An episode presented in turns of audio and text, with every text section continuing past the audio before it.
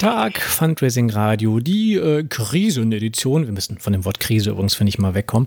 Die Krisenedition, Teil 2, Fundraising Radio Folge 98 vom 26. März. Und vielleicht muss man sogar die Uhrzeit dazu sagen. Man weiß ja nie. Wir haben irgendwas von Viertel nach eins am Mittag. Und wenn ich wir meine, meine ich dieselbe Truppe wie beim ersten Mal. Den Jona und den Jörg begrüße ich da draußen irgendwo im Land. Hallo. Oh, das habt ihr schön gemacht. Das war, das war jetzt schon fast wie der Chor. Ich habe gerade vor der Aufnahme irgendwie mal in diesem Facebook nachgeschaut und da wurde uns irgendwie empfohlen, wir müssten mal singen. War da was? I was afraid, I was petrified. Nee, jetzt klärt mich nochmal auf. Ich war wirklich den ganzen Tag heute in Konferenzen und in Videogeschichten. Ich habe das nicht mitbekommen und habe das nur überflogen. Was war da denn? Hast du noch nicht geübt? Weder ich dachte, noch. wir machen jetzt die Aufnahme. Sprich doch erstmal mit mir. Es gab ein äh, selbstgemachtes Musikvideo einer, äh, ich glaube, britischen Frau, ähm, die I Will Survive auf Corona Isolation umgedichtet hat. Und das sollten wir jetzt nachtanzen, oder? Es reicht, wenn wir singen. As long as I have Internet, I know I'll stay alive. ja, tatsächlich. Oh, man, da ist echt was Wahres dran. Mann, Mann. Oh, krass. Ich habe gerade gerade auch noch, noch einen Anruf bekommen von einer Kollegin, deren, deren Tochter jetzt in, in, in, in der Nähe von London lebt, schon seit einigen Jahren und jetzt gerade Mama geworden ist und äh, sie halt auch irgendwie überhaupt keine Chance hat, jetzt irgendwie dieses Kind zu sehen. Und ähm, da ist das Internet tatsächlich auch eine Rettung. Ne? Also, ja, auch wenn das es nicht ersetzt, aber eine Videokonferenz hilft da schon mal weiter. Ja, also ich habe jetzt im äh, näheren Bekanntenkreis den ersten Fall, wo ein äh, Angehöriger gestorben ist, nicht an Corona, aber die eine Tochter schon nicht mehr ins Krankenhaus kam, weil sie eine Erkältung Na, hatte. scheiße. Ja, es ist ja in, in NRW ist ja tatsächlich so, dass ähm, du auch buchen darfst, kostet 200 Euro. Wir haben ja irgendwie einen der schärfsten Bußgeldkataloge hier auch. Ja, also so da, äh, es kommt schon näher und Ja. wir hoffen, dass es uns nicht überrollt. Ja, ihr sitzt zu Hause, denke ich, ne? Wie immer am großen Esstisch, Ess- und Arbeitstisch. Und wir müssen betonen, dass du jetzt nicht nur dort sitzt, sondern auch viel, viel besser zuhören bist an deinem Esstisch. Ihr habt mir nach dem letzten Podcast äh, äh, gesagt, was ich bestellen soll. Und äh, seit äh, letzter Woche sitze ich jetzt hier mit Mischpult und neuem Headset und in jeder Videokonferenz kann ich mein Mikrofon so laut stellen, dass ich definitiv moderieren kann. Ja, und, und, danke dir dafür. und dank diesem Internet ähm, ist es tatsächlich so, dass der Lieferdienst auch sehr zeitnah geliefert hat. Ein Hur- Hurra auf den äh, Elektrohandel. Audiohandel. Wie schön. Aber jetzt mal, mal ganz im Ernst, ähm, wir sind ja, also meine Frau und ich haben gestern festgestellt, morgen sind wir tatsächlich mehr oder weniger in Quarantäne und also mal Quarantäne. Ähm, seit 14 Tagen sind wir hier wirklich nur noch zum Einkaufen rausgegangen und waren nicht woanders. Ähm, wie erlebt ihr euren Alltag? Hat, was hat sich tatsächlich geändert? Habt ihr, merkt ihr irgendwelche Änderungen in eurem Arbeitsalltag oder in eurem Ablauf? Ja, total, natürlich. Also ähm, irgendwer sagte in irgendeinem Podcast gerade, ähm, dass einen in so Zeiten, dann will man auf einmal das machen, was einem davor immer genervt hat. Also äh, all diejenigen, und da gehöre ich ein bisschen dazu, die sich davor darüber beschwert haben, vielleicht ein bisschen zu viel unterwegs zu sein, die beschweren sich jetzt, äh, ein bisschen zu wenig unterwegs zu sein. Also wir mussten gestern mm, mit dem einen Kind mal zum Arzt und das war das erste Mal, dass ich raus war seit Oh, ja. zehn Tagen, zwölf Tagen. Ähm, und alles unproblematisch, äh, alles gar kein Problem. Aber äh, natürlich, also wir sind zwar alle, also wir drei jetzt ja Homeoffice gewöhnt, aber Homeoffice, während in Mike und meinem Fall ja die Familie auch zu Hause ist, ist ja nochmal eine ganz andere Herausforderung. Homeoffice, wenn alle anderen im Homeoffice sind. Ähm, ein lieber Kollege von mir sagte gestern, er bräuchte mal einen Tag Homeoffice vom Homeoffice, weil er jetzt, äh, für den Kollegen war Homeoffice vorher immer so der eine Tag die Woche, an dem er in Ruhe Texte schreiben konnte. Niemand hat ihn angerufen, niemand hat sich bei ihm gemeldet und so weiter und so fort, weil alle anderen ja im Büro waren und wenn jemand nicht im Büro ist, ist es gefühlt für alle so, als wäre er weg. Und jetzt gibt es so diese permanenten Absprachen, permanent hier mal schnell ein Meeting, hier mal da ein Meeting. Äh, die meisten davon ja auch deutlich ungeplanter, als das äh, in der Vor-Homeoffice-Zeit war. Und äh, auf einmal ist so dieses permanent erreichbar. Also man muss sich im Homeoffice ja jetzt wieder selber äh, abgrenzen. Und ich bin in diesem Homeoffice definitiv auch weniger produktiv als sonst im Homeoffice, eben weil ich dann mal zwei Kinder habe, die bei mir Hausaufgaben und Malen oder sowas machen, ähm, weil ja meine Frau auch im Homeoffice ist und ja auch arbeiten muss. Das heißt, äh, sind nochmal ganz andere Absprachen. Und ähm, ich sag mal so, bei mir gleicht sich das äh, aus mit weniger Arbeit, dadurch, dass eben externe Workshops und Vorträge äh, ausfallen, mit weniger Produktivität. Also ich kann das nur unterschreiben. Für den Fall, dass man im Hintergrund ein bisschen Tastenklicken hört, das ist meine Frau, die sitzt drei Meter weiter in ihrem Homeoffice, während dann morgens die Kinder hier auch noch am, am Schreibtisch, nicht am, eben nicht am Schreibtisch, sondern am Wohnzimmertisch beide sitzen und äh, für die Schule was machen, damit wir da noch Zugriff drauf haben. Wobei ich auch sagen muss, dass sich das zu 99 Prozent auf meine Frau fixiert, die sich darum kümmert und ich da auch noch außen vor bin. Aber dann dürfen die morgens Logo gucken oder Sendung mit der Maus und dann ähm, ist das, ist das größte, also das größte und beste Alltagsgeschenk, was ich jemals gekauft habe, die Kopfhörer mit, mit, mit, mit Surround äh, nicht mit Surround-Unterdrückung, aber zumindest mit, mit Außenwert und genau, mit, mit äh, Noise Cancelling, ja. Also das ist ähm, was Besseres kann es nicht geben. Was ich lustig finde, ist, dass die also Paketdienste, also es ist nicht so, dass ich ähm, jetzt irgendwie viel mehr bestelle, das sicherlich nicht, aber ich habe mir tatsächlich Laufschuhe bestellt, was man auch irgendwie ja, besser nicht bestellt, wenn man sie ja anprobieren sollte, aber alternativlos gerade, ähm, dass die Lieferdienste nicht mehr sagen können, sie treffen niemanden zu Hause an. Also das ist dann irgendwie, die, die Sachen kommen an. Also da, da. Schön wär's, schön wär's. Nicht? Ich habe dasselbe Problem wie immer. Hermes kriegt das bei mir nicht gebacken und hat das anscheinend gestern in der einen Stunde bei dem Optiker an, abgegeben, die sie täglich aufhaben. Oh. Sehr schön. Ja. Die, der klingelt eh nie bei mir. Also das ist schon immer hier so. Ja, aber Jörg, du hast dein Büro auf, den, in dem Wohnzimmertisch verlegt, auf dem Wohnzimmertisch verlegt und arbeitest jetzt von da aus den ganzen Tag. Genau, für mich ist einfach nur der Unterschied, dass ich jetzt nicht beim Kunden bin. Mhm. Ähm, was ich ja sonst eigentlich zwei Tage die Woche bis drei Tage die Woche bin.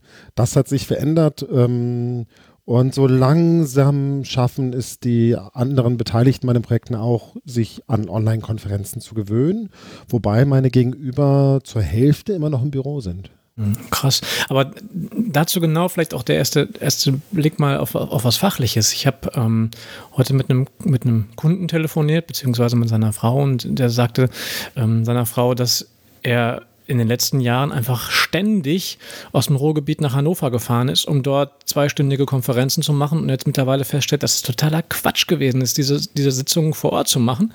Denn ähm, außer dem Bütterchen, ähm, was man dann vor Ort noch kriegt, ist einfach alles ganz anders. Und du hast gerade gesagt, ähm, Jona, dass die Konferenzen aus deiner Sicht etwas weniger konzentriert sind. Ich erlebe eigentlich genau das Gegenteil. Ich erlebe gerade bei weniger konzentriert, aber ähm, deutlich kurzfristiger angesagt. Okay, äh, ja. Also so die, die Konferenzen an sich, zumindest die, an denen ich mitmache, sind alle total in Ordnung. Aber es war, also vielleicht auch, weil ich jetzt einfach mehr Zeit habe und dann immer Ja sage, ähm, während ich sonst viel, viel ordentlicher schiebe. Dann habe ich jetzt halt irgendwie hier mal was um 11, dann irgendwie um 14 Uhr noch mal was und das ist so ein bisschen, ja, ich muss stimmt, meinen okay. Tag noch ja. lernen, besser zu strukturieren. Ich habe, ähm, weil du es gerade gesagt hast, hat Jörg, dass da ein Großteil noch im Büro sitzt. Ich habe ähm, gestern eine Lieferung bekommen, die leider mir gar nicht persönlich gehört, sondern das habe ich für die, für die Fundraising Akademie bestellt. Ich habe es nur zu mir liefern lassen, um es auszuprobieren, weil ich nämlich gedacht habe, das Ding muss man konfigurieren. Habe ich ein bisschen skeptisch, aber aufgrund der positiven Rückmeldungen ein, eine 360 Grad äh, Kamera bestellt, so eine Meeting-Kamera und habe mich von den, von den äh, Referenzen und von den Beschreibungen hinreißen lassen und habe das Ding jetzt ausprobiert. Muss sagen, das Ding kann aus meiner Sicht auch nochmal Konferenzen echt verändern. Und zwar ist das so ein, so ein, so ein Teil, was auch wirklich, wie sag mal, aus wertigem Material ist. Ähm, sieht aus wie so ein etwas größerer HomePod, so von Apple, so ein Ding. Und als ich es aufgebaut habe, haben meine Kinder irgendwie auch sofort gedacht, hey, kommt eine Alexa ins Haus, äh, was definitiv hier nicht ins Haus kommt. Ähm, und dann drückt man da oben drauf und dann kommen zwei Kameras raus, die machen einen 360 Grad ähm, Winkel und auch wirklich in der guten Qualität. Aber was die, was die besondere Besonderheit an dem Ding ist, dass die wirklich, weiß nicht, was da drin ist, ein Richtmikrofon oder so, oder ein Richtsensor, der dann ähm, also auch erkennt, wer gerade redet. Das ist dann so ein Delay von vielleicht einer halben Sekunde und dann diese Person in den Fokus rückt und ähm, da auch vernünftigen Sound und vernünftige Mikroqualität herstellt. Und was die Sache einfach aus meiner Sicht narrensicher macht, ist, dass das also keine extra Software braucht, es braucht keine extra Treiber, sondern man stellt das Ding einfach an einen Rechner dran und kann dann mit jeder Videokonferenzgeschichte, muss auch gar keine Videokonferenzgeschichte sein, reicht auch eine, eine reine Quicktime-Videoaufnahme, kann man dann quasi ja sich schalten und kann jeden Konferenzraum mal eben abbilden. Und das Ding passt in, ja, in jede Tasche nicht unbedingt, also ist schon ja, eben so groß wie ein HomePod. Ähm, aber es ist eben wirklich nur einmal Plug and Pray und die einzigen Modi in dieser, in der Sichtbarkeit kann man durch einen einzigen Knopf, nämlich so einen Modusknopf auf diesem Ding letztendlich einschalten. Und das ist wirklich, also vor fünf Jahren hatte ich so ein Ding mal gesehen, das war qualitativ ganz furchtbar. Das ist wirklich richtig brauchbar und ich bin wirklich jetzt nach, nach zwei, drei Testungen mit dem Ding, bin ich echt begeistert. Und ich glaube, das wird auch nochmal ähm, äh, Kommunikation verändern. Also sowas kommt bei mir nicht ins Haus. Auf gar keinen Fall. Okay, warum? Musste ich ja aufräumen. Also mehr als den Winkel, den man nee, nee, du, kann, du, kannst auch sagen, mach hier nicht 360 Grad, sondern kommunizieren nur irgendwie diese zwei Personen oder die eine Person. Also das kann man eben auch einstellen. Wobei das Schöne an diesen Corona-Konferenzen äh, finde ich ja, dass erstmalig alle sind. Also dass nicht immer, wie wir das sonst häufig erkennen, ein, zwei, drei Leute zugeschaltet sind und der Rest irgendwo an einem Meetingtisch sitzt. Und dafür ist ja genau das Teil, was du gerade beschreibst, super. Ähm, was ich immer als unheimlich anstrengend empfinde, weil dann gibt es natürlich irgendwie, die einen haben die Möglichkeit, Nebengespräche zu haben, die einen haben die Möglichkeit, irgendwie äh, sich körperlich bemerkbar zu machen. Und ich finde es gerade sehr angenehm, an Videokonferenzen und deshalb glaube ich, dass die Videokonferenzen gerade zum Teil auch produktiver sind als bisher, dass eben alle zu Hause sind und dementsprechend jeder die gleiche Voraussetzung, jeder die gleiche Video, jeder das gleiche sieht. Und das finde ich ganz angenehm. Aber Jörg, ich kann das vollkommen verstehen, wenn ich jetzt nicht Familie hätte. Oh, ich glaube, ich würde so vergammeln. Ich würde so. oh, also so meine ich das dann auch. Zurück in Doch, doch, doch. Ich, äh, meine Studienzeiten waren ganz ordentlich, aber äh, nee, ich könnte jetzt mir das schon so vorstellen, so dann einfach mal so ganze Woche lang gar nichts. Ich fand das schon gestern schlimm. Ich musste, wie gesagt, raus zur Ärztin. Und dann habe ich das erste Mal seit irgendwie zwölf Tagen eine Jeans angezogen und dachte mir schon, oh, das ist aber schon auch unbequem. Ne? ähm, Bevor wir uns diese Bilder jetzt ausmalen, dass du sonst nackt an deinem Schreibtisch sitzt, ja? Ähm, Jogging, Hose. Ja, ja, ist klar. Lass uns doch mal lieber schauen, was nach unserer letzten ähm, äh, Krisenedition ich weiß gar nicht, wie ich auf diesen bescheuerten Titel gekommen bin, ganz ehrlich, na egal. Ich meine, Sonderedition. Ja, wie, wie, wie, ähm, das ist so ein bisschen irgendwie so wie, wie Rocher, ne? So die, die Schoko-Edition irgendwie Deluxe oder so. Nein, also jetzt ist es einmal im Raum, wie auch immer. Dass nach der letzten Sendung ja doch auch einiges passiert ist im Land. Ähm, natürlich immer wieder mit Bezug auf Fundraising und gemeinnützige Organisationen. Ich habe also ich habe momentan das Gefühl, korrigiert mich bitte, dass wenn ich wollte, wie ich, wie ich könnte, ich mich jeden Tag von morgens bis abends durch irgendwelche Webinare, Videokonferenzen als Angebot von Organisationen oder von Agenturen klicken könnte und mich eigentlich gar nicht langweilen bräuchte, was ich auch nicht tue, aber ich könnte mich die ganze Zeit durch diese Webinare klicken, weil alle irgendwie was hochgeschraubt haben und die Möglichkeit bieten, ja, Menschen zu informieren, ähm, ja, vielleicht auch Akquise zu machen, das weiß ich gar nicht. Wie, wie erlebt ihr das? Ja, ich habe ungefähr 30 davon schon gesammelt für März und April hier auf, auf unserem Blog. Unglaublich. Sozialmarketing.de. 30? Ähm, es geht halt ordentlich was los. Wobei ich interessant finde, also ich habe da nur die kostenfreien gesammelt, sonst wäre ich nie fertig geworden. Ähm, dass der größte Anbieter in dem Bereich ist Stifter helfen. Das ist manchmal, glaube ich, gar nicht so sehr im Bewusstsein. Nee. Ähm, auch und außerhalb dieser Webinarwochen ist ja, ist ja, genau, auch außerhalb der Webinarwochen, außerhalb der Krisen, laufen da fast jede Woche mehrere Webinare die sich an Non-Profit-Organisationen richten. Also die sind ähm, in der Wahrnehmung aus meiner Sicht echt ein unterschätzter Player in der Weiter- und, und ja, weiteren Fortbildung für gemeinnützige Organisationen. Mhm. Ähm, tatsächlich, wir wissen ja, wir sind ja selber dort häufiger mal Referenten, da sind regelmäßig hunderte Teilnehmer in den Webinaren. Also da passiert ordentlich was. Fand ich jetzt für mich mal ganz interessant zu sehen, wie viel da eigentlich passiert. Und daneben noch ganz viele weitere Anbieter von 1 zu 1 Coaching über ähm, Corona, äh, Crowdfunding, ähm, Webinare, die Digitalwoche von, von Stifter Helfen, wo zehn Webinare zu digitalem Fundraising stattfinden innerhalb von einer Woche. Also die Bandbreite ist groß und darunter auch einige Austauschformate wie das vom österreichischen Fundraising-Verband. Oh ja, ähm, die liefern gerade richtig, ne? Also der, der österreichische Fundraising-Verband ja, ja. liefert richtig. Also angefangen von, von irgendwelchen Nationalratseingaben äh, über Austauschformate, über wirklich rechtliche Unterstützung. Da geht richtig was über den Ticker. Eigene mhm. Slack-Gruppe für Mitglieder. Ja, oh, das, das wäre ein Traum, oder? Eine eigene Slack-Gruppe für Mitglieder vom Fund. Na gut, okay. Ja, dann wird es auch ein bisschen aufwendig. Ähm, nee, ich sehe das auch so. Und gleichzeitig äh, habe ich natürlich auch jetzt erstmalig ich bin nicht so im Absagemodus wie normal. Also passiert ja auch in normalen Wochen, in Nicht-Corona-Zeiten unheimlich viel. Dann ist da irgendwie, das ist jetzt vielleicht auch eine sehr Berliner Perspektive. Ich entschuldige mich für alle äh, im ländlicheren Raum wohnende. Aber hier gibt es ja auch unheimlich viel Austauschformate, aber ich nehme an einfach in der Regel sehr, sehr wenig teil weil ich habe ja irgendwie ein Leben und ich habe ja Familie und so weiter und so fort. Und jetzt will ich natürlich auch einfach viel mitnehmen. Ich hatte gestern dann irgendwann äh, war ich da in einem Webinar und habe dann im Slack noch an einer Teamsitzung mit einer Organisation teilgenommen und also das, meinte ich, ich muss für mich selber noch den Umgang damit lernen, weil auf einmal alle gleichzeitig bam da sind. Und das ist, merke ich jetzt für mich schon eine ganz andere Situation. Ich dachte ja und denke das immer noch so, ey ja, Homeoffice kann ich, mache ich seit zehn Jahren, mache ich hauptsächlich Homeoffice aber halt immer als der Einzige.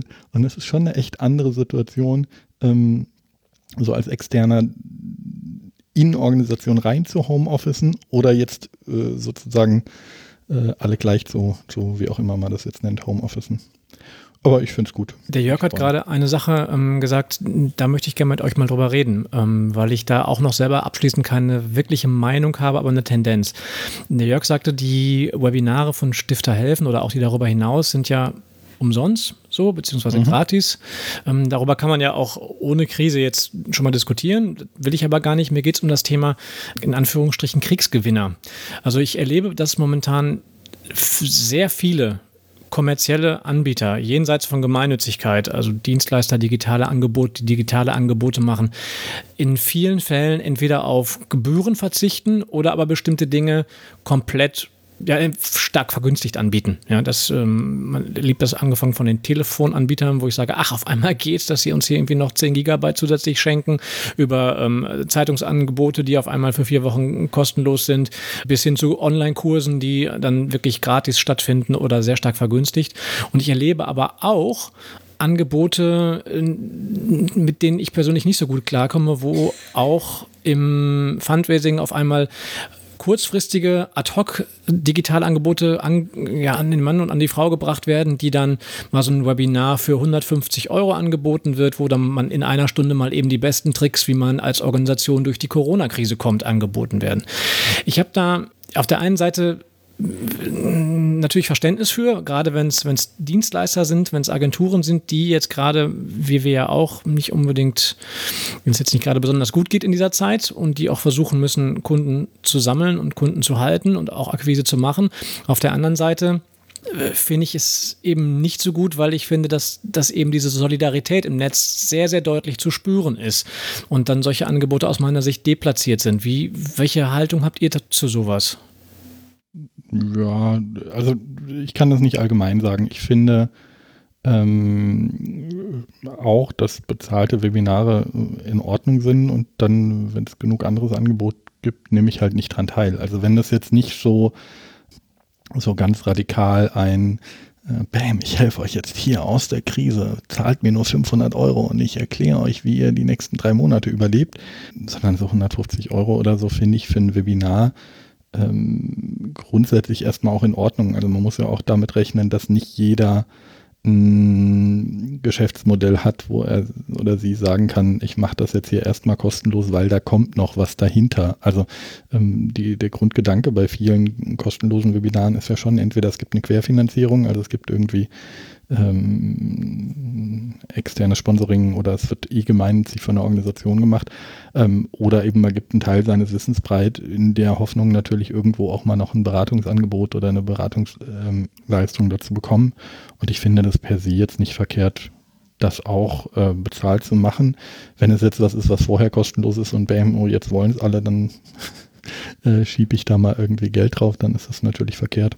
Aber das habe ich jetzt persönlich noch nicht gesehen. Aber ich, ich erlebe solche Sachen, dass, dass Konferenzen, die analog stattgefunden hätten, zum Teil eins zu eins ins Netz geschoben werden. Da bin ich selber an zwei Sachen beteiligt, mhm. so, wo dann zum Beispiel auf Eintrittsgelder verzichtet wird, wo gesagt wird, wir ähm, nehmen dann wirklich definitiv nichts und die Sponsoren der Veranstaltung zucken mit den Schultern und sagen, naja, wenn wir es jetzt digital machen, dann sind unsere Sponsoringmittel sowieso geringer, als wenn wir es analog machen und dann können wir es auch umsonst anbieten. Also eher unter diesem solidarischen Da freue ich mich ja auch drüber, aber muss man sich halt auch leisten können. Also das meine ich nur. Es gibt ja, hm, deshalb würde ich immer sozusagen auf den Absender achten. Und ähm, ich finde per se jetzt äh, Geld für was zu verlangen erstmal äh, vollkommen in Ordnung. Ja, ich freue mich Fall. natürlich auch über möglichst viel freies Wissen und äh, ich, wenn was nicht muss, freue ich mich, wenn was nicht muss. Ich habe es jetzt auch nicht vor, aber ähm, ich finde, wenn ein Absender damit Geld verdient, warum sollte jemand indem er digital seine Zeit für was aufbringt, dafür kein Geld bekommen, wenn er, wenn er analog seine Zeit dafür aufbringt, dafür Geld bekommt. Ja, ich bin da ganz bei Jona. Also wenn die Qualität stimmt und das jetzt kein, ach, kein ich kläre euch die Welt und äh, löse euch die Krise in einer Stunde Marketinggeschrei ist, alles wunderbar. Also finde ich dann willkommen ähm, willkommenes Angebot. Ist ja eh noch dann die Frage, ob es wahrgenommen wird oder nicht. Hm. Da, da kam ja heute auch über den Tagesschau-Ticker, dass ähm, jetzt die Bundesregierung, glaube ich, war es, die auch nochmal vor, vor kommerziellen Werbefallen warnt, wie man irgendwie Corona mit irgendwelchen Pilzen behandeln kann oder dass man. ich ich habe auch eine schöne Schamanenanzeige gesehen, die ging auch durchs Netz, wo ein Schamane seine Geistheilerfähigkeiten anbietet, ähm, um von Corona geheilt zu werden. Also gibt es ja, glaube ich, momentan irgendwie alles, was es nicht gibt.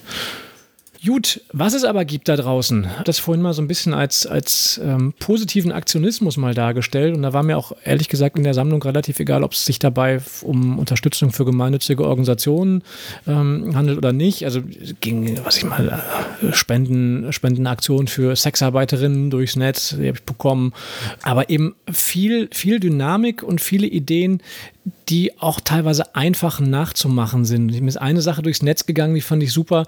Da hat jemand ähm, bei, bei, bei Spreadshirt einen Shop aufgesetzt, kann man ja machen so. Das ist ja dann so, dass man dann quasi sich selber da Sachen bestellt, wo dann eine, ein, ein gewisser Anteil der, der Umsätze eben dann in die eigene Tasche geht und derjenige, der das gemacht hat, hat eben gesagt, naja, es geht eben nicht in die eigene Tasche, sondern es geht direkt als Spende weiter, dieser Shop und der hat irgendwie echt lustige, lustige Shirts ähm, drauf. Ich gucke jetzt gerade nochmal drauf, ob die überhaupt noch drin sind. Systemrelevant mit Ü und, und W. Ja, ich, ich gucke ich guck jetzt gerade nochmal, ob, er war vor zwei Tagen das letzte Mal drauf, da haben sie echt noch neue dazu gemacht, aber was sie zum Beispiel rausgemacht haben, schade, waren, ja, Mist, sie hatten, ähm, sie hatten unter anderem den, den, den Kopf vom Professor Drosten, ja, der ist, glaube ich, den haben sie rausgenommen. Schade. Das war gestern immer noch da. Die sind also, umgezogen auf C-Shirt, das haben die immer noch. Ich finde das sehr schwierig, aber Sag du mal, warum genau, na, unter, unter, anderem eben auch den Kopf von Drosten und dann drauf irgendwie Keep Calm and Listen to Drosten so.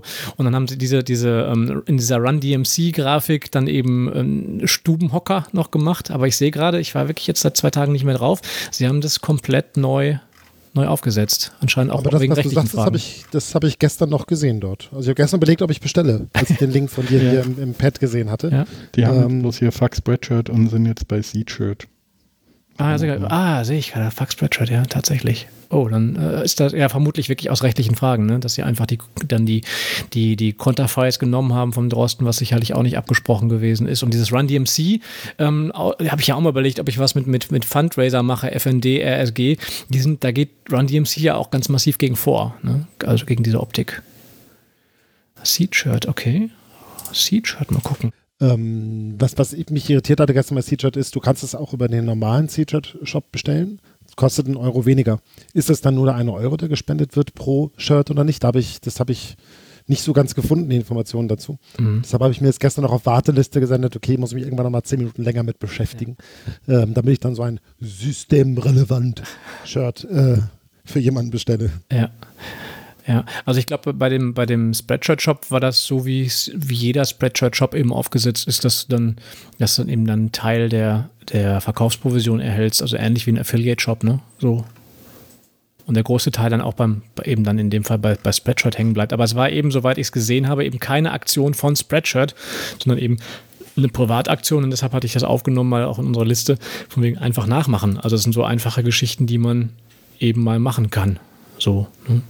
Ähm, was ich auch entdeckt habe, ich glaube, das ist auch hier wieder ähm, so aus der, aus der Ecke Berlin, ist eine Aktion vom, vom Speisekombinat. Das ist so, so eine Soli-Küche in Berlin, die eben jetzt die Möglichkeit bieten, komm hier, wir kochen weiter und kauft einfach eine Mahlzeit ähm, für Menschen, die sie jetzt brauchen. Also für, für äh, wohnungslose Menschen eben in Berlin, wo man eben dann ja, also für sieben Euro eine Mahlzeit zubereitet bekommt und die dann ähm, an entsprechende wohnungslose und bedürftige Menschen in Berlin ausgegeben werden. Und das, ähm, so wie ich es verstanden habe, ist das eben auch jetzt im Rahmen dieser Krisensituation entstanden.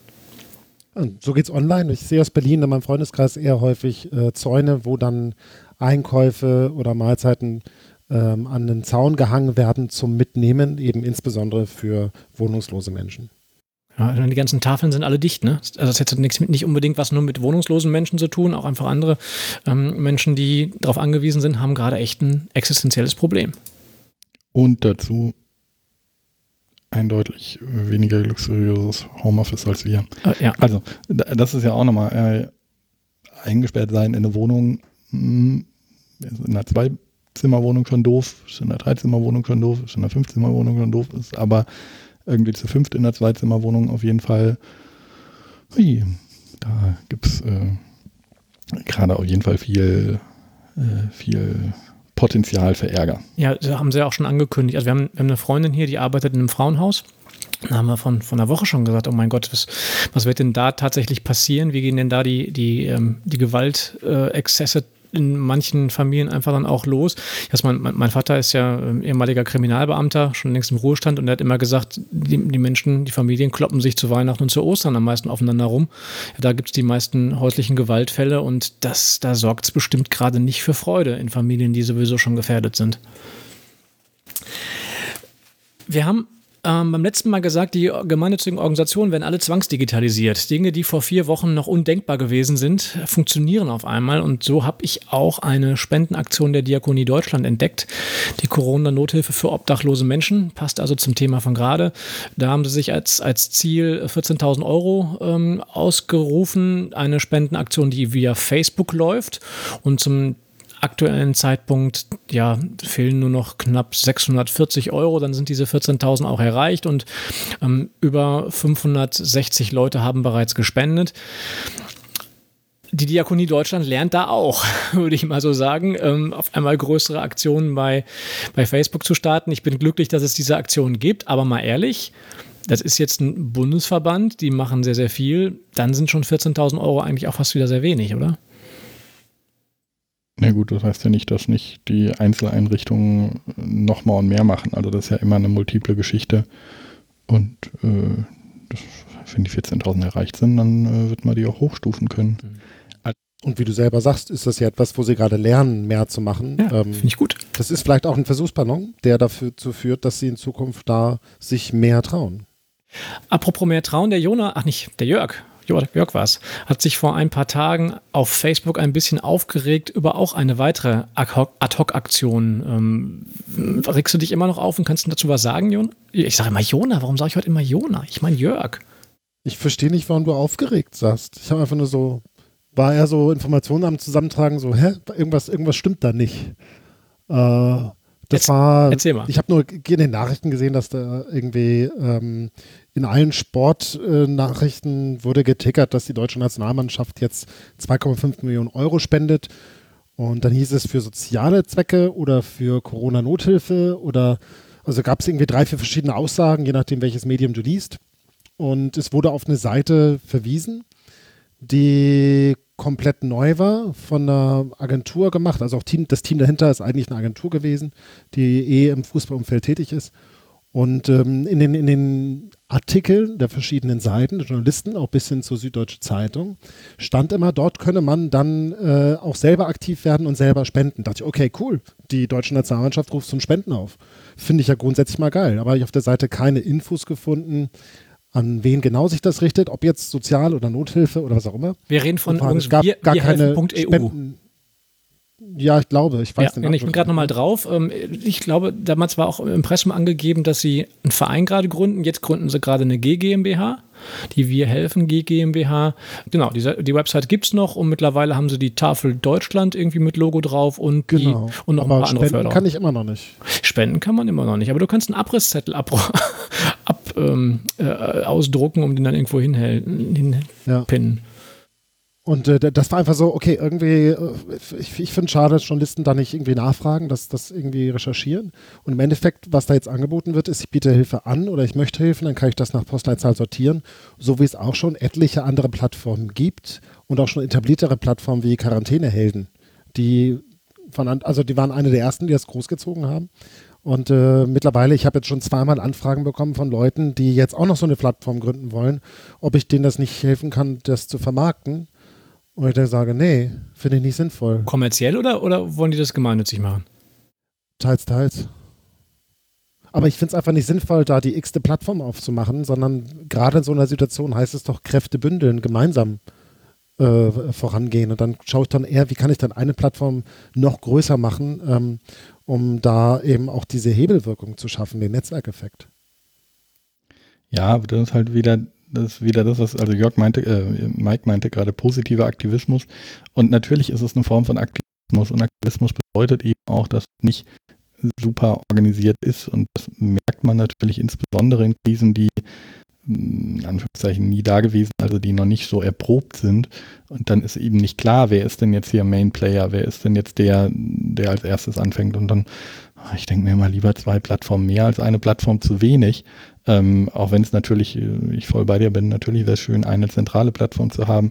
Natürlich äh, findest du hier jetzt keine Spendenmöglichkeiten, weil die wahrscheinlich mit den Spenden gerade gar nichts anfangen könnten, also gar keine Verteilerwirkung hinmachen könnten. Äh, ja, ich stimme dir zu, ich fände es schöner, aber ich bin da relativ ähm, ich, äh, desillusioniert oder ich glaube nicht, dass das ähm, so geht, weil wir eben nicht diese zentralen Institutionen haben, wo ganz klar ist, bam, jetzt wir helfen, mach mal alles Better Place oder mach mal alles hier, ähm, Stifter helfen, mach mal alles, ähm, wer auch immer da sozusagen für zuständig ist. Und wir sehen das ja schon in der Nicht-Krisenzeit, wie viele neue Spendenplattformen, äh, haben wir uns ja auch schon mehrfach drüber unterhalten, jedes Jahr neu gegründet werden, die alle irgendwie auf dieselbe Idee kommen. Ähm, oh, guck mal, wir könnten ja den Affiliate-Beitrag von irgendwas dafür nehmen. Aber das ist ein bisschen zurückgegangen. Es gab ja mal eine Zeit lang, da ploppten die gefühlt jeden Monat auf. Ja, das liegt aber nicht daran, dass ähm, äh, da, da, da nicht Leute noch auf die Idee kommen, sondern es liegt daran, dass Amazon einfach nicht mehr dabei ist. Das heißt, Lohnt sich ähm, nicht mehr so sehr, ja, das neu aufzuziehen. Ja. Ja. Was sich anscheinend lohnt, ist aber das finanzielle Engagement von Fußballprofis. Ähm, da ging auch was rum in den letzten Tagen, nämlich We Kick Corona als Hashtag und auch als ja durchaus äh, interessant gemachte Website, wo eine Vielzahl an, ich bin ja wirklich, ich habe keine Ahnung von dem Thema, eine Vielzahl von, von Fußballspielern, von Fußballprofis ihr Konterfei darstellen äh, und sagen, naja, wir ähm, engagieren uns auch und haben insgesamt 3,3 Millionen Euro für karitative Einrichtungen zur Verfügung zu stellen. Und da gab es auch eine Frage auf Facebook, ich glaube auch in der Gruppe Nachhaltiges Fundraising, ob es da schon Erfahrung mit gibt. Und die äh, eine, eine geschätzte Kollegin ähm, hat dann gesagt, äh, sie hat einen Antrag gestellt, hat sofort Kohle gekriegt für ein Kinderhospiz. Das heißt, da scheint auf einmal was zu gehen und da scheint auch was Finanzielles zu gehen. Habt ihr da mehr Informationen? Ich nämlich gar nicht, weil ich mich einfach mit dem Thema Fußball auch überhaupt nicht auskenne. Es geht mir ganz genauso. Ich habe dann gesehen, so, äh, okay, ist das jetzt, äh, ist denn das jetzt die gleichen Fußballer? Ist das jetzt doch eine andere Plattform? Haben die Journalisten damals nur falsch verlinkt? Oder sind das jetzt die Spieler, die nicht in der Nationalmannschaft sind und auch Gutes tun wollen? Ähm, ich ich, ich blicke da auch nicht durch, weil ich zu wenig im Fußball drin stecke. Also in dem Fall, laut Impressum auf Wiki Corona, ähm, handelt es sich dabei um eine Spendeninitiative von zwei Personen. So, also auch äh, so, so wie es da ausschaut und keine Rechtsform angegeben ist, ist das eine GBR und dann wird es natürlich nochmal besonders interessant, äh, was da gerade wie funktioniert. Aber Fakt ist auch, es ist eben keine Spendenplattform. Also man kann dort erstmal kein Geld reinwerfen. Ähm, doch, du kannst. Doch, oder also, doch, ich möchte spenden. Doch, ja, da ist äh, aber kein Spendenformular hinter, sondern es geht dann über die Hamburger Volksbank Stiftung ähm, die das abnimmt. Ja, aber, ja, aber, wen, warte, aber es geht am, aber so wie ich das sehe, besteht, geht, also da steht es, es geht an die Hamburger Volksbank. Ah ja, okay, es geht nicht nur an die Hamburger Volksbank, sondern es geht an die Hamburger Volksbank Stiftung. Okay, dann ist alles gut. Ja, ja okay. Erinnert ihr euch an die andere Nachricht in der gleichen Facebook-Gruppe Nachhaltiges Fundraising, dass da die eine Agentur 150.000 Euro Kreativfonds zur Verfügung stellt? Nee, ging an mir vorbei. Das ist nämlich genau dieselbe Agentur. Ja, cool. Ja, aber ich finde das gut. Also ich meine, alle die, die jetzt ein bisschen Ressourcen frei haben, sollen das nutzen und die Fußballer haben Zeit und können Geld spenden und die Agenturen haben Zeit und sollen Kreativressourcen zur Verfügung stellen. Ähm, das ist doch cool. Ja, ich gucke gerade nochmal bei, bei Wir brauchen Hilfe, wie einfach das geht, aber wenn die, wenn die Silke vom Kinderhaus Beats es relativ einfach gemacht hat, oder das ist ein kleines, ich sehe ein kleines Formular, muss ein bisschen was angeben und dann gibt es ein Feld, warum wir eine Spende benötigen. Dafür benötigen wir Euro so und so viel. Hier ist unsere Bankverbindung und einreichen. Also ich glaube, einfacher geht es nicht momentan. Sehr cool. Naja, so, welche Organisationen brauchen das gerade? Jörg, du hast eine Umfrage gemacht letzte Woche, ähm, auch über Sozialmarketing, ähm, wie Organisationen das jetzt einschätzen. Ähm, die Schweizer haben, glaube ich, parallel eine gemacht. Ähm, genau, genau. relativ ähnlichen Fragen. Kann man sagen, die Deutschen sind optimistischer als die Schweizer? Nö. okay. also nicht grob. Also wir, wir haben, also die, die, wir haben tatsächlich ein, zwei Fragen, die sehr ähnlich formuliert waren. Was bei den Schweizern als Aussage fehlt, also bei denen heißt es ja 80 Prozent rechnen mit weniger Einnahmen. Bei denen fehlt aber auch die Angabe, äh, weiß ich nicht oder kann ich noch nicht einschätzen. Das waren bei uns nämlich also. 35, nee, 38 Prozent.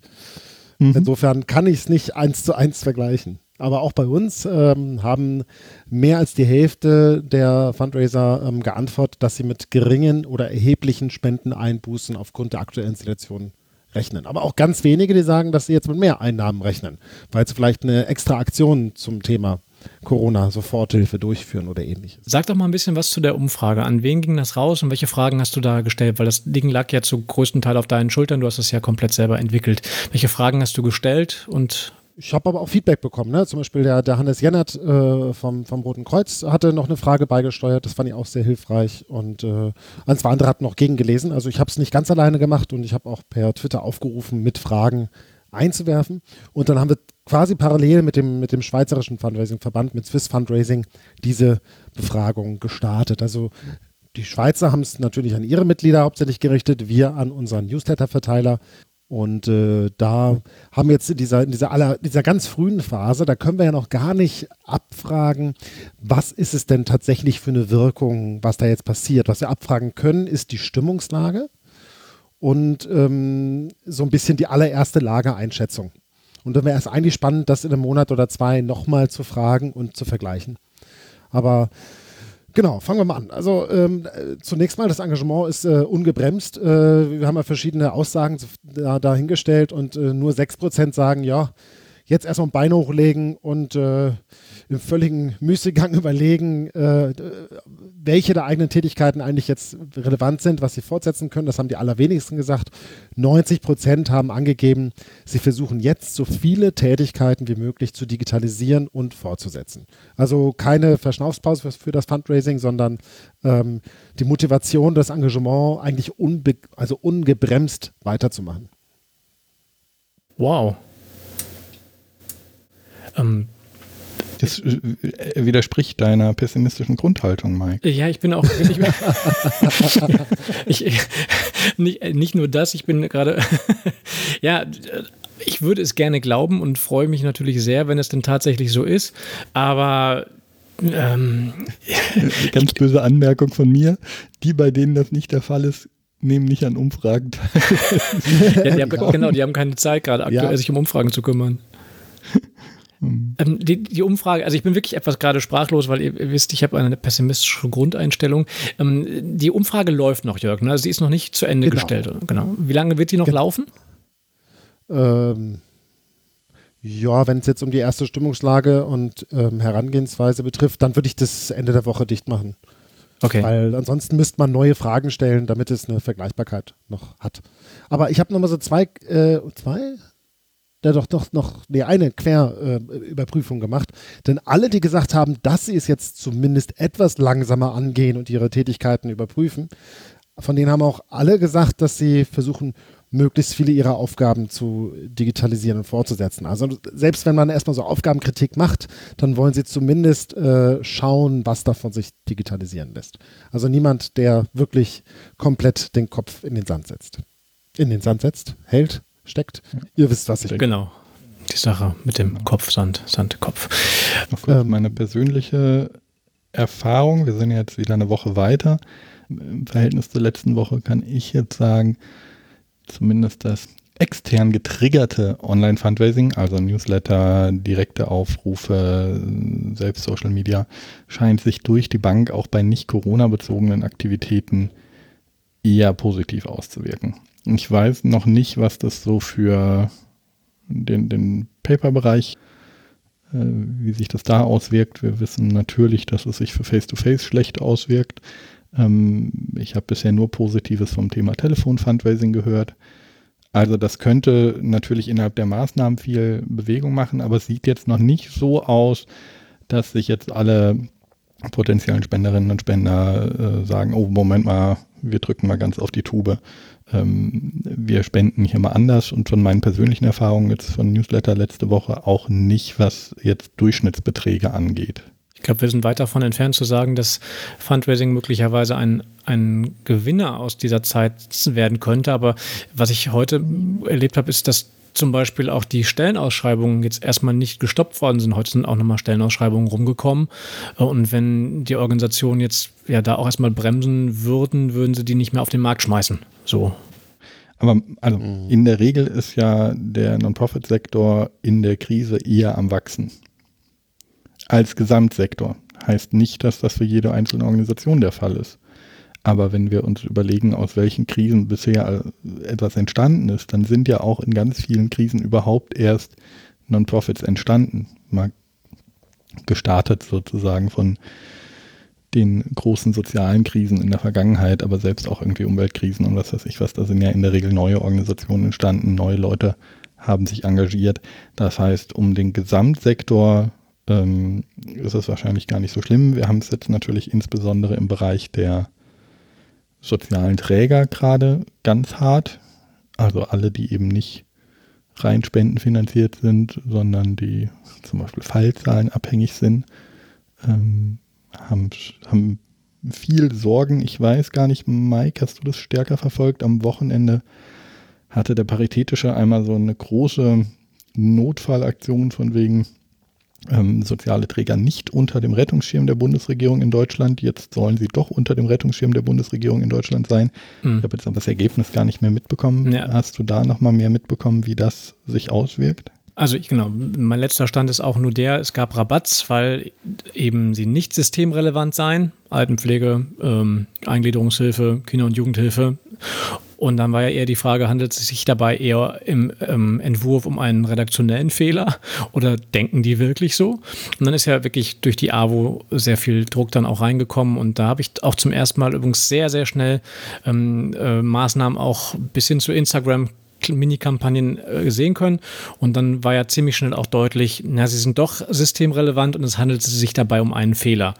Ein Ergebnis habe ich noch nicht bekommen, aber dadurch, dass nach, der, nach dieser Aussage, dass die sozialen Träger doch systemrelevant seien, es danach keinerlei Aufbäumen mehr gab, unterstelle ich jetzt einfach, dass das auch so ist und dass sie mitverhandeln dürfen. Aber äh, wirklich genaue, aus, genaue konkrete Erkenntnisse habe ich auch nicht, aber ich weiß auch, ich bekomme den einen oder anderen Newsletter.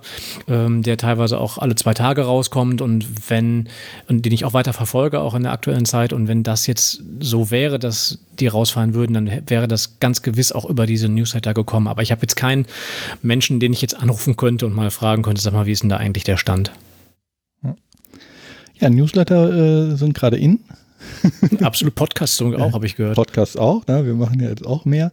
Äh, Newsletter äh, werden in fast allen Organisationen hochgefahren. Ich kann gerade zum Beispiel den NABU-Newsletter empfehlen, die jetzt irgendwie zweimal die Woche Tipps und Lernsachen und irgendwie Kindervideos und äh, was kannst du jetzt draußen machen, was kannst du nicht machen und so. Also da passiert gerade auch richtig was und das ist auch so von so einer jetzt gar nicht Fundraising-bezogenen, sondern wirklich so einer Service-bezogenen Sicht wirklich cool in verschiedenen Organisationen zu sehen, wie die sich gerade extrem schnell ja für so einen Bereich, der jetzt nicht immer der schnellste ist, äh, umstellen, machen. Du hattest vorhin den Fundraising-Verband in Österreich erwähnt, die innerhalb von Tagen da was auf die Beine stellen. Und da sehe ich gerade in ganz vielen Organisationen, dass die wirklich gute Dinge tun. Und wenn sich das jetzt noch ein bisschen strukturisiert, strukturisiert, bin ich da sehr optimistisch. Und, und weißt du was? Die, was die gerade tun, ist genau das, was wir schon seit Jahren im Fundraising fordern, nämlich die bauen gerade Angebote für Kinder auf ja, ähm, damit zu Hause was passiert. Und was, was reden wir nicht auch schon seit Jahren im Fundraising drum, dass wir, dass wir Markenbildung, Markenaufbau, Solidaritätsaktionen, Alt, äh, ähm, ähm, Altruismus lernen schon mehr oder weniger im Kindergarten beginnen lassen müssen. Und die schaffen jetzt alle Angebote. Ja, das ähm, ist eigentlich der genau richtige Ansatz, der hoffentlich nicht verpufft. Jo.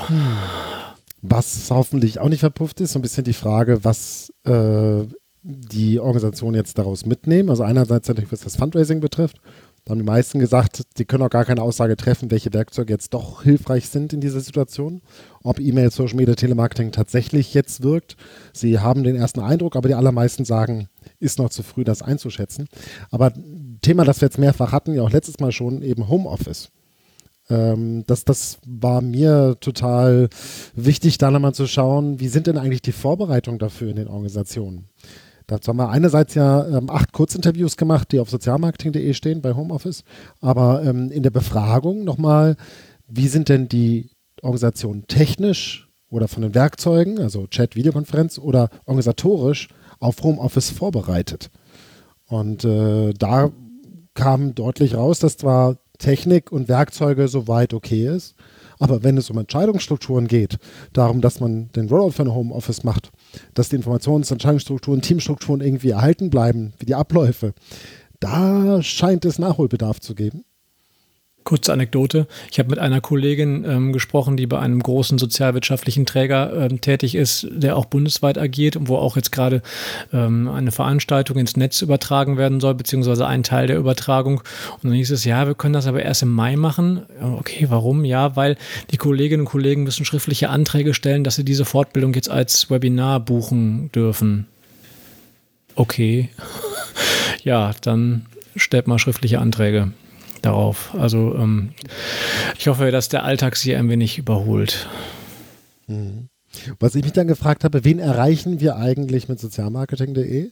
Denn die überwiegenden Teil der Befragten sagten, sie fühlen sich selbst sicher, 60 Prozent, oder teilweise sicher im Umgang mit den digitalen Tools. Da denke ich, okay, geil, schöne Aussage. Aber ähm, ihre Kollegen schätzen sie nicht so ein. Ach. Also die Hälfte der Befragten gibt an, dass ihre Kollegen nur teilweise sicher, beziehungsweise ein Drittel nicht sicher im Umgang mit den digitalen Tools ist. Ist das jetzt so, dass wir nur die digitalen erreichen oder ähm, überschätzen wir oder unterschätzen wir die Kollegen alle? Oh, gute Spekulationsfrage. Naja, 90 Prozent der Deutschen denken, dass alle anderen Autofahrer schlechtere Autofahrer sind als sie. Was ja stimmt. Also ich meine, ne? Bei oh, digitalen Tools stimmt das natürlich auch. Also ich finde, äh, um jetzt mal hier der, weiter der Positive zu sein, ich finde es gerade beeindruckend, wie viele, die eben keine Erfahrung haben, da schnell mit reinkommen und schnell was machen und sich auch teilweise wirklich diebisch daran freuen, jetzt äh, neue Tools auszuprobieren und da Dinge zu tun. Also das finde ich gerade ganz schön. So, und das finde ich, hat sich diese Woche auch nochmal verbessert, während letzte Woche noch so ein bisschen panisch alles absagen war, ähm, habe ich zumindest so in meinem näheren Umfeld jetzt diese Woche eher so ein bisschen, okay, wir stellen uns jetzt drauf ein, das geht mal ein paar Wochen, lass uns jetzt mal Online-Meetings planen, lass uns jetzt mal hier Sachen machen. nicht nur ein paar Wochen, das soll länger dauern. Nicht, nicht alles, nicht alles digital machen, nicht alles, aber viele Fahrten, viele Flüge, viele Bahnfahrten einfach vermeiden, weil sie digital gehen können. Ja, ich bin da dafür. Also gerade für äh, Kurzabsprachen, also für alles, was jetzt nicht ein ganzer Workshop ist, sondern was wirklich ein Meeting ist, finde ich das super. Und ähm, gleichzeitig merkt man, dass dann eben auch Dinge leichter sind, die mal ein bisschen überregional sind, weil das, was ich vorhin meinte, eben nicht ein Teil des Teams, ein Teil der Organisatoren, ein Teil von was auch immer an einem Ort sitzt und es dann die externen gibt, sondern weil dann auf einmal alle extern sind und selbst wenn fünf davon in Berlin sitzen und drei nicht, auch die fünf so verteilt sind, dass es keinen Unterschied mehr macht, während vorher hast du immer diese Geschäftsstellenleute und dann hast du die externen und das hat sich eben aufgelöst. Meine Rolle ähm, ist ja hier die des Negativen. Ähm, echt? Ist mir noch gar nicht aufgefallen. Deswegen ja, gibt es, glaube ich, aus meiner Sicht einen, einen Kampfbegriff oder eine, eine Argumentation, die dann nach der Krise, ja, wann auch immer das sein wird, dazu führen wird, dass es doch wieder auf die Tagesordnung kommt, das zu überlegen, ob es so sinnvoll ist. Habt da vielleicht mitbekommen, dass gestern Abend oder heute Morgen der äh, Datenschutzbeauftragte von Hamburg den Lehrerinnen und Lehrern ähm, in Hamburg verboten hat, mit ihren Schülern via Skype zu kommunizieren aber auch keine Alternative macht, wie man es dann machen könnte. Auf jeden Fall dürften sie das definitiv nicht mehr tun. Und da ging ja auch gestern oder vor zwei Tagen schon durchs Netz, wie datenschutzkonform sind eigentlich diese ganzen Videokonferenz-Tools. Da ist eigentlich, wenn ich sagen, Entspannung angesagt, aber zumindest ähm, ist es nicht alles so kritisch, wie es ursprünglich gedacht ist. Aber da kann man natürlich immer wieder sagen, naja, dann, dann, dann, wenn das alles so Datenschutz-GAU ist, dann dürfen wir das ja alles auch nicht machen. Das ähm, muss ich dich jetzt leider enttäuschen, ist Fake News. Äh, Datenschutz Hamburg sagt, der Echt? hamburgische Datenbeauftragte für Datenschutz und Informationsfreiheit stellt fest, es hat weder ein Skype-Verbot noch eine Untersagung des Unterrichts via Skype gegeben. Dann prangere ich den Faktencheck bei tagesschau.de an. Richtig ist, dass ein Mitarbeiter vor dem Hintergrund einer diesbezüglichen Eingabe darum bittet, mit den Datenschutzbeauftragten der Schulbehörde Kontakt aufzunehmen und so weiter und so fort. Ich danke dir sehr für diese Klarstellung. Jetzt bist du wieder positiv? Ja, ich, ich muss ja auch irgendwie wieder in, in, den Tag kommen. Ich wollte sowieso positiv ja auch ähm, dir nochmal das, das Wort gönnen, weil wir ja auch noch ein sehr, eine sehr, sehr positive Nachricht haben. Äh, ja, vor, vorher, bevor wir dazu kommen, habe ich auch noch was bei Homeoffice. Aber Jonas auch noch, noch was. Äh, nee, nur, nur einfach zu diesem Datenschutz und was weiß ich was. Ich sehe schon, dass jetzt auch ein paar Dinge passieren, die äh, durchaus natürlich auch datenschutzkritisch sind.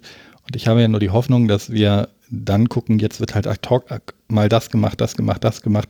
Und dass man dann mit ein bisschen Zeit dann, und sei es eben in andere Tools das übersetzt, sei es eben mit dann äh, ordentliche ADVs abschließen, was jetzt sicherlich ja, an oder anderen Stelle äh, verloren geht. Also dass wir sozusagen da in den äh, Dauermodus übergehen. Und da bin ich momentan noch sehr positiv gestimmt. Jörg. Ähm, ich wollte nochmal auf das Thema äh, Tools und AVVs und so weiter klar eingehen. Ähm, letzte Woche war es bei mir so, dass ich etliche Anrufe hatte mit, äh, sag mal, äh, welches Videokonferenz-Tool können wir schnell nutzen oder so, ja, so schnell Tool-Empfehlungen. Und äh, das war auch der Anlass, warum ich dann ein paar Kurzinterviews mit Fundraisern gemacht habe. Also Steffen Neumann von der Diakonie, Dominik Multhaupt, äh, ABMAX, Bianca Kurz, Katja Prescher, Eva Hininger, Michael Jakobson, Michael Türk und Christian Müller, die jeweils mal so ihr Set an, was sind die zehn wichtigsten Tools, damit ich im Homeoffice produktiv arbeiten kann, alleine und mit den Kolleginnen und Kollegen ähm, beantwortet haben. Und das haben wir eben auch ähm, auf Sozialmarketing gestellt. Finde ich total wertvoll. Dann auch nochmal ein, zwei Tools dabei, die ich noch nicht kannte und die ich jetzt für mich ausprobieren werde. Ähm, das kann ich nur empfehlen für all diejenigen, die noch ähm, am perfekten Setup für ihr Homeoffice arbeiten. Ich liebe diese Seiten. Also äh, nochmal kurz nach links geschaut. Ähm, die T3N macht sowas auch regelmäßig in der monatlichen Ausgabe, äh, dass sie in so einer Synopse mal verschiedene Menschen vorstellt und dann auch immer verschiedene Tools ähm, darstellt. Und deswegen kann ich das von Jörg nochmal absolut unterstreichen. Da gibt es immer irgendwas, was man noch nicht kennt.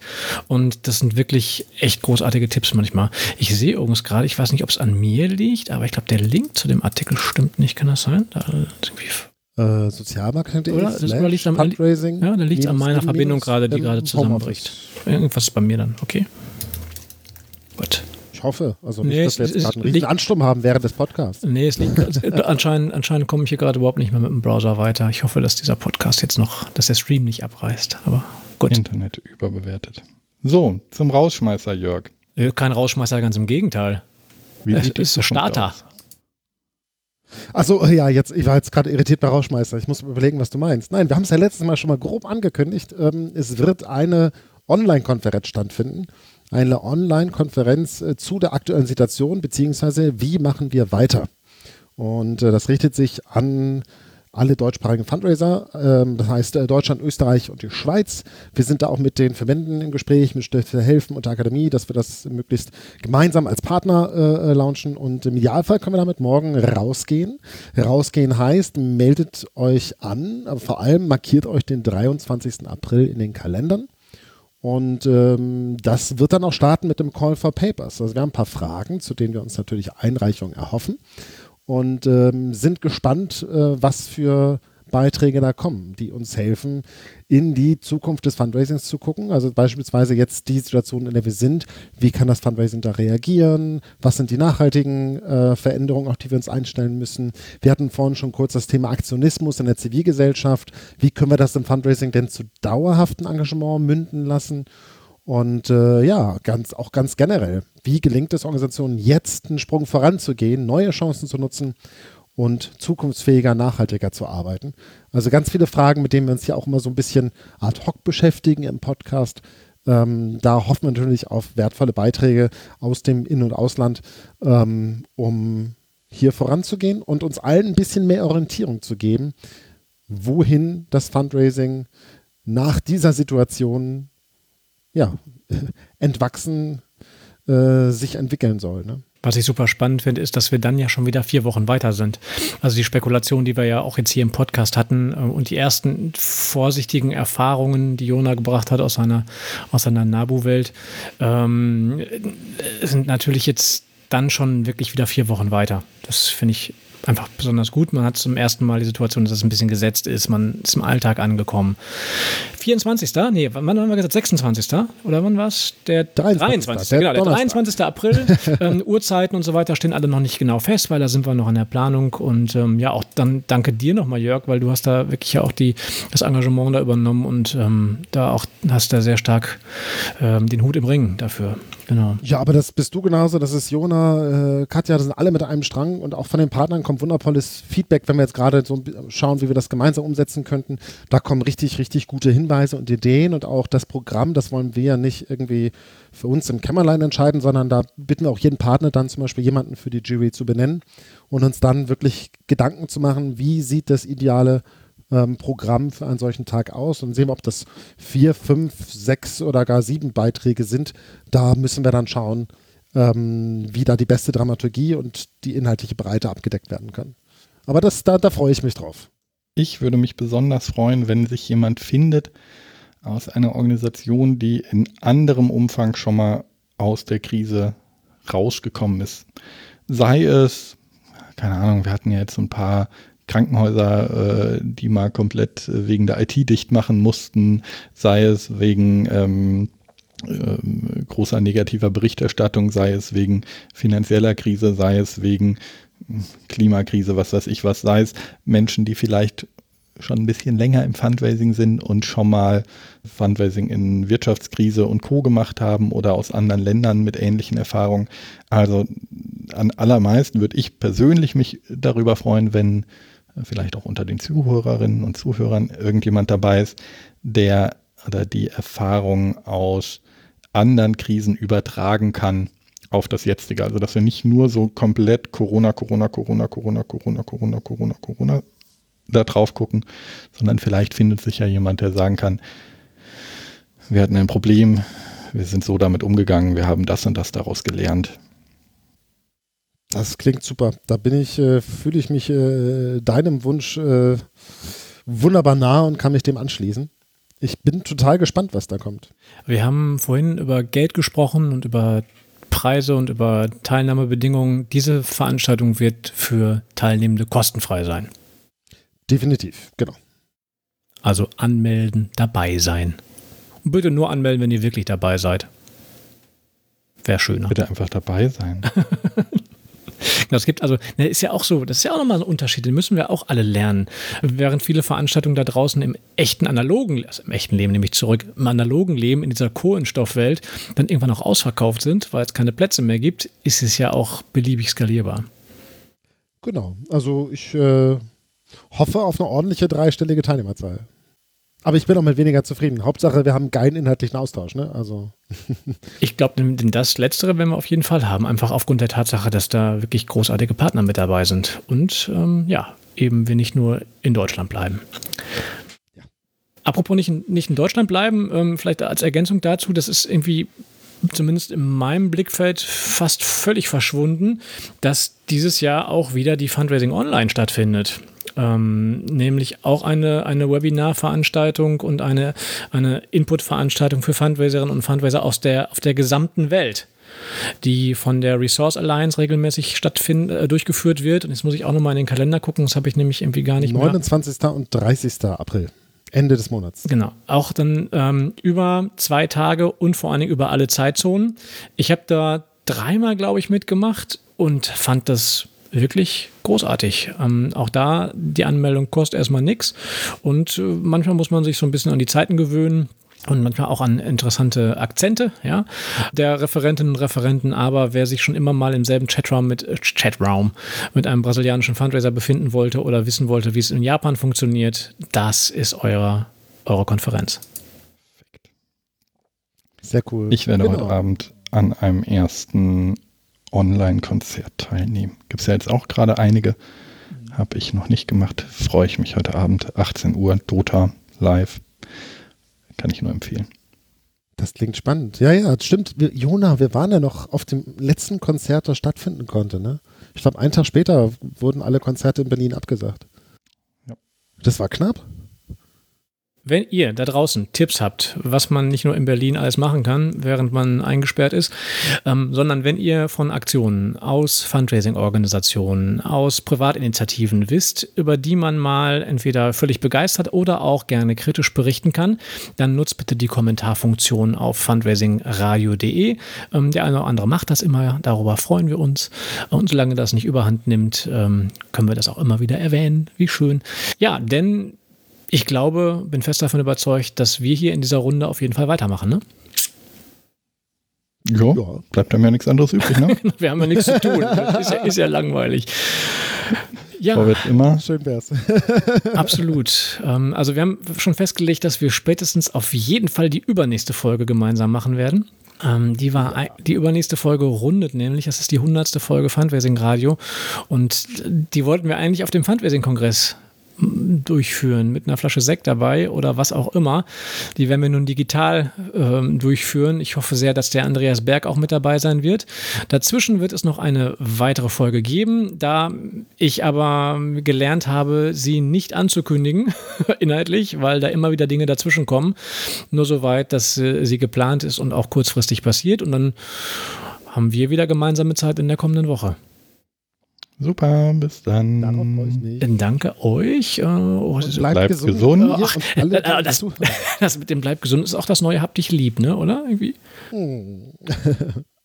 Alles wird Bleibt gut. gesund und tut Gutes. Und redet drüber. Das ist ja auch so ein, so ein Fundraising-Ding, ne? Ja, aber erstmal Gutes tun.